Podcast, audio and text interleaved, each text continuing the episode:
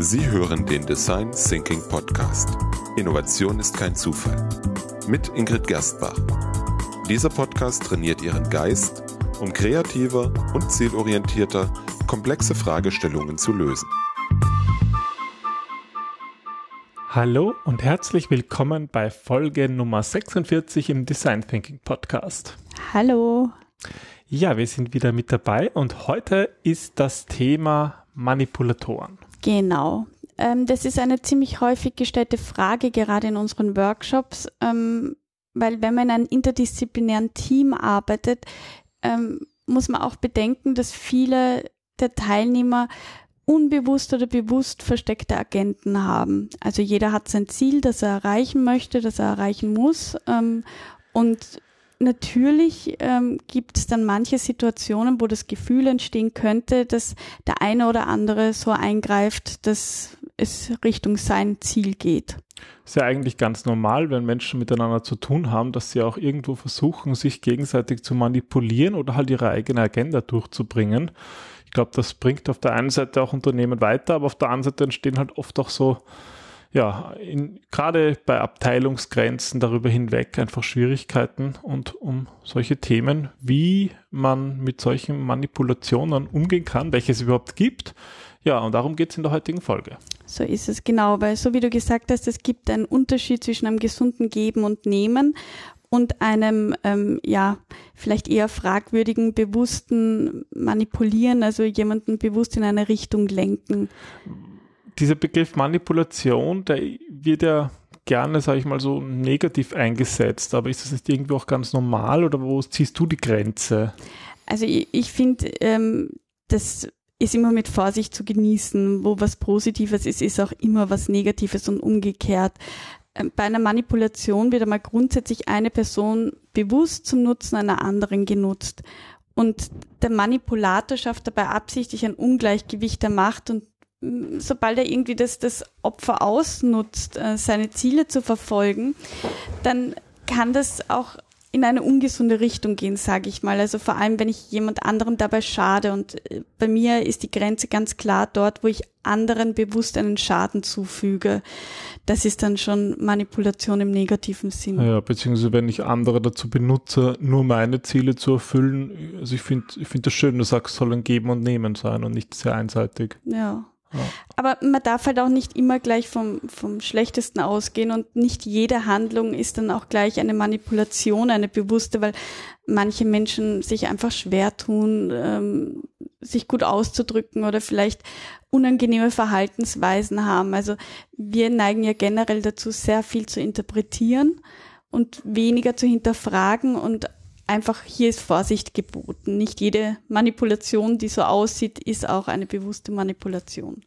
Ja, und warum beschäftigen wir uns mit so einem Thema im Design Thinking? Ich glaube, du hast das vorhin eh schon schön gesagt, dass wir einerseits die Frage oft bekommen in unseren Seminaren und es auch selber für wichtig erachten, weil, weil da beim Design Thinking, wenn man so Problemen wirklich auf den Grund geht, dann passiert ja oft, dass, das, dass man den Problemraum größer macht und deswegen andere Abteilungen über Abteilungsgrenzen hinweg Probleme löst und da ist sowas dann eigentlich gang und gäbe, oder? Eigentlich schon, ja. Vor allem ähm, eine Voraussetzung, Design Thinking wirklich auszuüben als systematischen Problemlösungsansatz ist ja, dass man offen für Neues ist und dass man vor allem lösungsoffen ist. Und das ist aber etwas, was total schwierig ist, weil wir sind nun mal so aufgezogen worden, dass, dass wir in Lösungen denken. Und insofern haben wir schon fast automatisch zu jedem Problem eine Lösung, die wir dann auch als die richtige erachten und umsetzen wollen.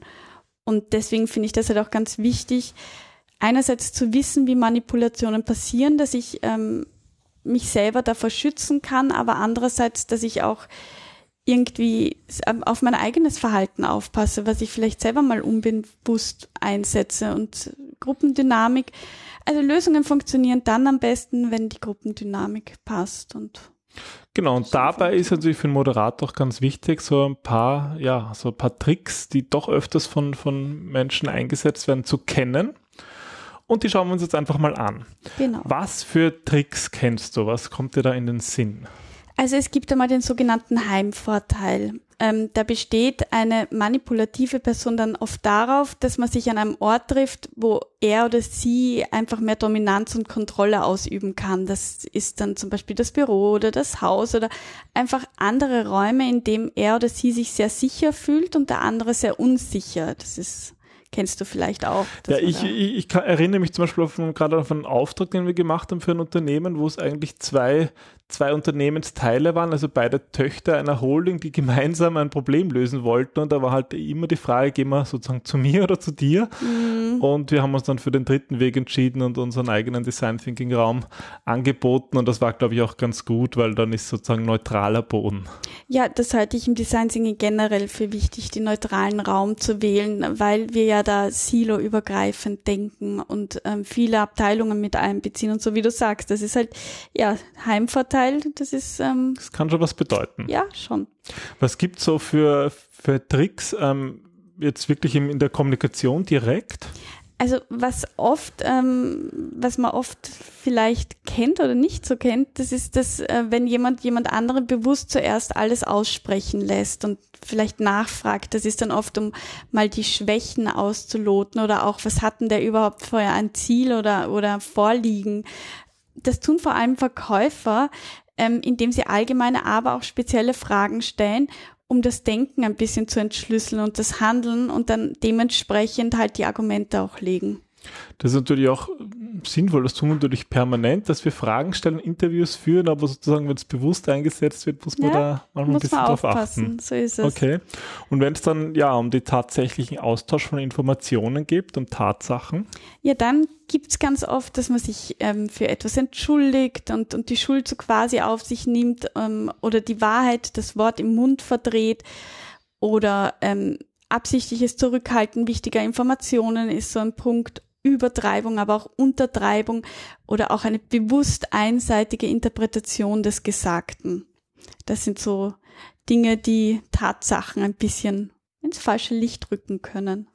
Gerade wenn es um Tatsachen geht, finde ich, ist es ja auch oft schwierig, wenn Leute einen, ja, einen, einen, ja, sag ich mal, überfordern mit zu viel Information. Ja, das ist ein weiterer Trick. Das ist so ein sogenanntes intellektuelles Mobbing, wenn du jemanden mit Fakten und Statistiken irgendwie so niedermetzelst, weil Menschen glauben, alles, was statistisch nachgewiesen ist, das ist richtig. Und ähm, da ist wieder so ein Ausspruch, glaube keiner Statistik, die du nicht selber gefälscht hast, ganz wichtig. Aber vor allem Achtung bei angeblichen Experten, die angebliche Tatsachen, Statistiken und andere Daten aufweisen, über die Sie als, als Person, als Angesprochener vielleicht weniger wissen können, weil durch die Annahme von Expertise hofft sich dann der Manipulator, dann mehr oder weniger ähm, mit der Agenda zu überzeugen. Und das nutzen manche Techn äh, Menschen einfach aus, ähm, um ja auch manchmal, um sich einfach intellektuell überlegen zu fühlen und dadurch dann einen Vorteil zu haben. Ich meine, das ist jetzt natürlich schwierig, wenn jemand so agiert, aber was kann man da eigentlich tun? Du kannst das bewusst hinterfragen. Also, dass du irgendwie, kannst du zum Beispiel auch nach Quellen fragen, dann kommt der oder diejenige auf den Stottern, dass man das auch, mhm. auch hinterfragt, dass man äh, provoziert. Die These ganz ganz gemein einfach ähm, in, in Frage stellst und genau das Gegenteil behauptest. Du kannst irgendwie ähm, jemanden anderen holen, von dem du glaubst, dass er diese Expertise hat und damit äh, einfach verunsichern. Alles, was verunsichert, ähm, zeigt dann, inwiefern jemand Experte ist oder nicht. Gut, und jetzt mal abseits von den inhaltlichen Punkten, was gibt es da für Tricks? Zum Beispiel mit dem Prozedere zu überwältigen. Bestimmte Leute benutzen sehr gerne Bürokratie, also so Papierkram, Verfahren, Gesetze, um der Position ähm, ja eine gewisse Macht und Bedeutung zu verleihen. Diese Technik kann aber auch dazu verwendet werden, Tatsachenfindung und Wahrheitssuche zu verzögern oder Fehler und Schwäche ein bisschen zu, äh, zu verbergen und, und sich der Kontrolle zu entziehen. Also je mehr ich jemanden ja, überwältige mit, naja, da musst du zuerst das noch ausführen und dann müssen sie das ausführen und dann folgt das. Da ist auch so ein bisschen die Hoffnung durch diese Verzögerung, dass der es vielleicht vergisst oder überhaupt keine Lust mehr hat, zu erkennen, was dahinter steckt. Ja, ich glaube, da ist, denke ich, dann ein Schlüssel, gerade im Design Thinking, auch zu sagen, wir müssen die Dinge auch mal anders machen. Mhm. Ähm, und allein durch das Andersmachen sich dann vielleicht mal gewissen Prozederen einfach zu entledigen, dass da schon ein, ein ja, viel Heilung, sage ich mal, darin liegt für diese geschundene Organisation. Ja, ich finde, dass in Design Thinking generell sehr viele Hebel und Mechanismen angewendet werden, um diese Manipulation erst gar nicht möglich zu machen. Du arbeitest mit Kreativtechniken, die die Leute schon aus dem gewohnten Denken herausbringen. Du versuchst das Team anders zusammenzusetzen in einem neuen Raum, also viel Neues schaffen, wo Menschen einfach nicht nach gewohnten Mustern agieren können. Also im Grunde durchbrichst du mit Design Thinking ganz viele Muster, um Gewohnheiten zu unterbrechen, weil Gewohnheiten uns auf diesen Trampelpfad bringen und es geht ja genau darum, den zu verlassen, um neue Lösungen auch sich erdenken zu können. So generell muss man eigentlich sagen, dass so in einem Design Thinking Workshop, wenn eben gut moderiert und eingeleitet wird, dass dann viele von diesen Problemen, die vielleicht, die Beispiele, die du bringst, die vielleicht viele Hörer kennen von aus ihrem eigenen Unternehmen, gar nicht mehr so mhm. auftreten, weil sozusagen diesen Mustern diese Luft genommen wird Absolut. und diese negativen Faktoren gar nicht mehr so häufig vorkommen. Also wenn Sie das all, all das häufiger leben, würde ich sagen, ist ein guter Grund, ähm, mal Design Thinking anzuwenden. Ganz genau, ja. Definitiv, ja.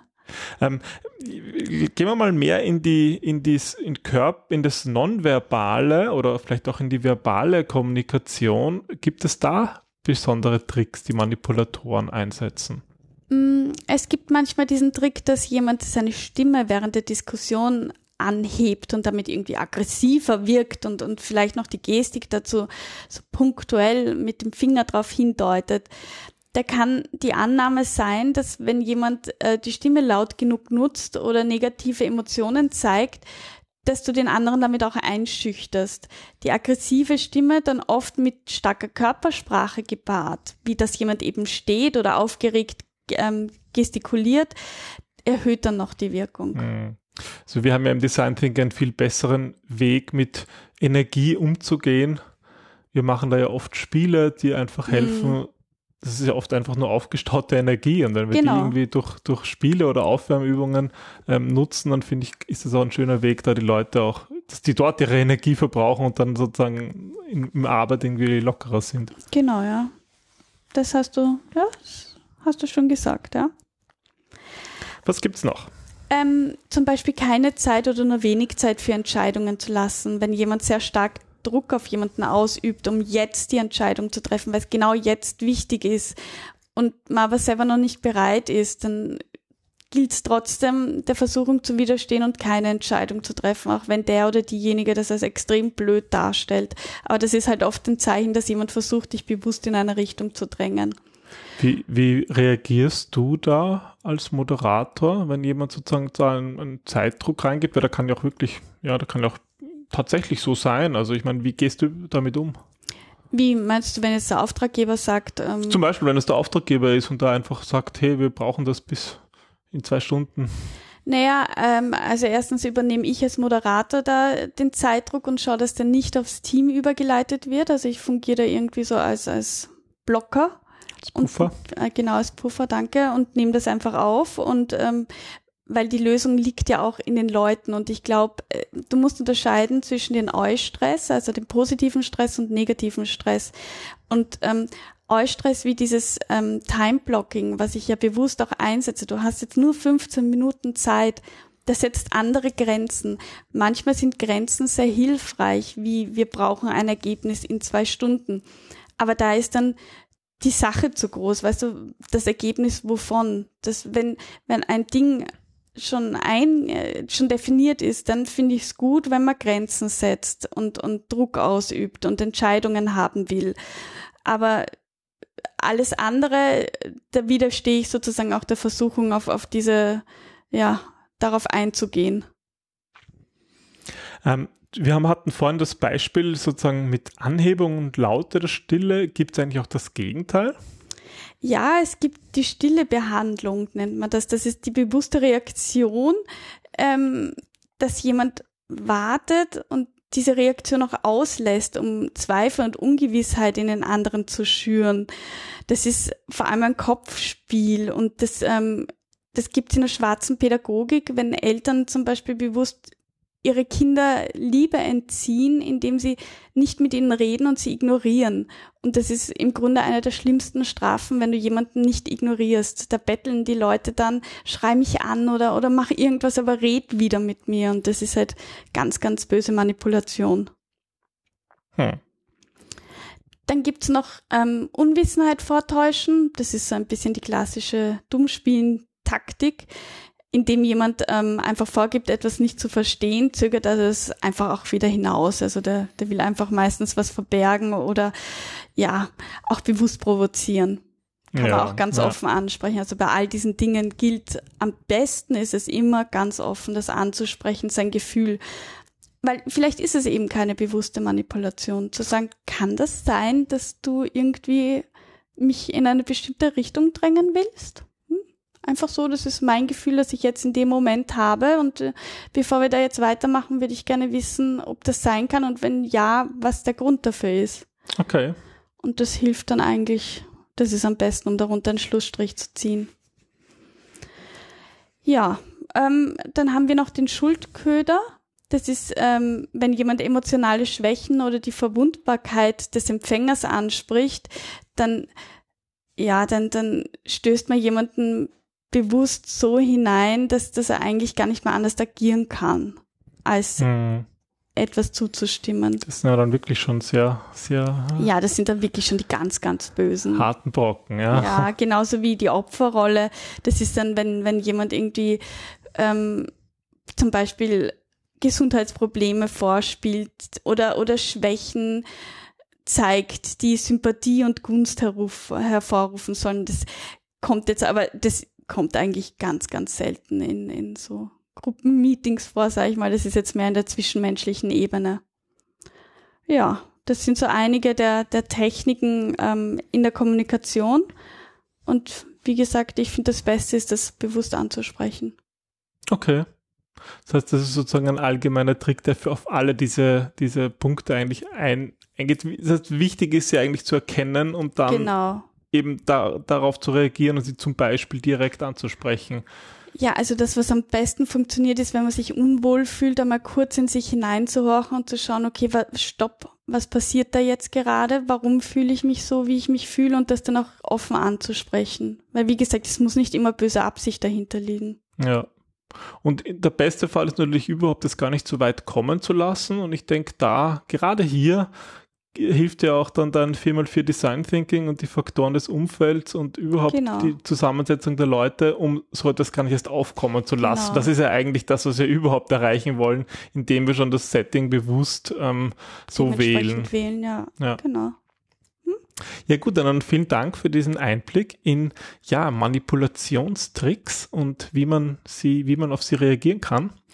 Ich denke, das Thema äh, gibt eigentlich noch sehr viel mehr her und da braucht man vor allem Erfahrung oder wie, ähm, wie, wie kann man damit, ähm, wie kann man da besser werden, darauf zu reagieren? Äh, indem man, indem man bewusster kommuniziert, was, was generell ja ganz gut ist, bewusst zu kommunizieren und, und auf seine eigenen Reaktionen, aber auch auf sein Umfeld zu achten. Also ich glaube, dass wir generell zu wenig auf, wie wir uns fühlen, auch achten und wie, in welchem Kontext wir uns bewegen. Und ich glaube, bei all diesen Techniken ist es wichtig, das einmal als erstes zu erkennen und dann anzusprechen.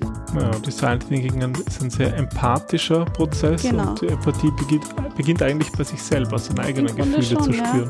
Ja. ja, weil sonst kann ich mich nicht in jemand anderen hineinversetzen, wenn ich mich selber nicht kenne. Das ist ein schöner Abschluss. Dann vielen Dank, Ingrid, und bis zum nächsten Mal. Zum nächsten Mal. Tschüss. Tschüss.